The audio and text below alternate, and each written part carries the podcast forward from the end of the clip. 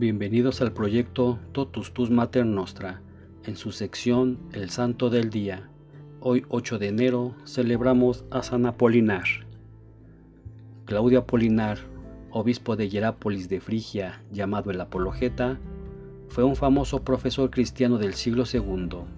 A pesar de las alabanzas que le prodigan Eusebio, San Jerónimo, Teodoreto y otros, poco sabemos de su vida. Por otra parte, sus escritos, que eran muy estimados, se han perdido. Focio, que los había leído y era buen juez en la materia, los recomienda por su tema y estilo. Claudio Apolinar escribió contra los encratitas y otros herejes, y puso en claro los orígenes filosóficos de los errores de cada secta, según testifica San Jerónimo.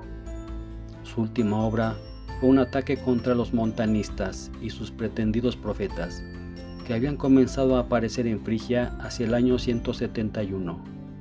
Pero la obra que le hizo famoso fue su apología de la religión cristiana, que dedicó al emperador Marco Aurelio, poco después de que dicho príncipe había triunfado sobre la tribu de los cuados, gracias a las oraciones de los cristianos, como lo menciona el santo.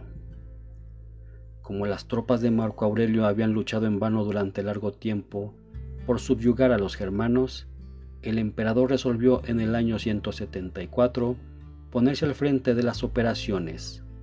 Había cruzado ya el Danubio cuando los cuados, un pueblo que habitaba el territorio que más tarde se llamaría Moravia, le rodearon en una posición muy peligrosa para él. Las tropas del emperador no tenían ninguna posibilidad de escapar de las manos de sus enemigos, ni tampoco podían resistir largo tiempo por falta de agua. La duodécima legión estaba compuesta principalmente de cristianos. Cuando el ejército se hallaba a punto de perecer de sed, los cristianos se arrodillaron como acostumbraban hacerlo para orar, nos dice Eusebio, y pidieron a Dios su ayuda. Súbitamente el cielo se cubrió de nubes y una espesa lluvia se desató en el momento en que los bárbaros se lanzaban al ataque. Los romanos luchaban y al mismo tiempo bebían agua de la lluvia que recogían en sus cascos, apurándola enrojecida por la sangre del enemigo. Los bárbaros eran más poderosos que los romanos, pero un fuerte viento, acompañado de truenos y relámpagos, hizo que la lluvia les azotara el rostro y les cegara, lo que les obligó a huir aterrorizados. Tanto los autores paganos como los cristianos relatan esta victoria. Los autores paganos la atribuyen a un poder mágico o la intervención de sus dioses, pero los cristianos lo cuentan como un milagro obtenido por las oraciones de los legionarios. Parece que San Apolinar hizo alusión al hecho en la apología que dedicó al emperador, informando que Marco Aurelio había dado a esa legión el nombre de la Legión del Trueno, en recuerdo de la famosa batalla.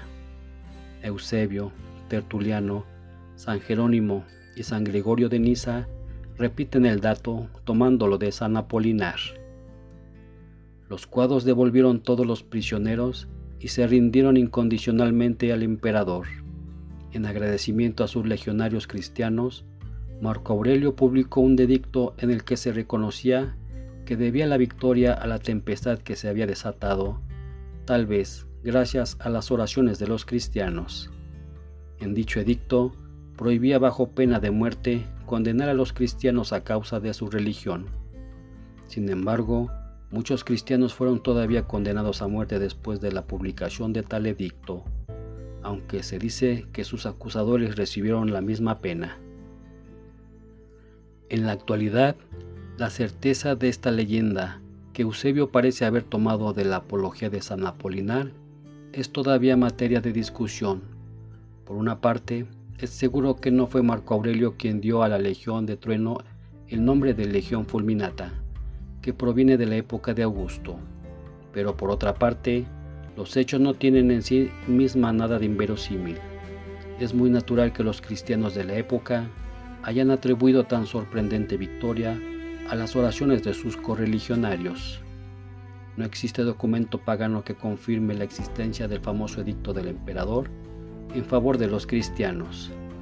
Aún los historiadores que defienden la exactitud de los hechos narrados admiten que el texto del edicto está interpolado.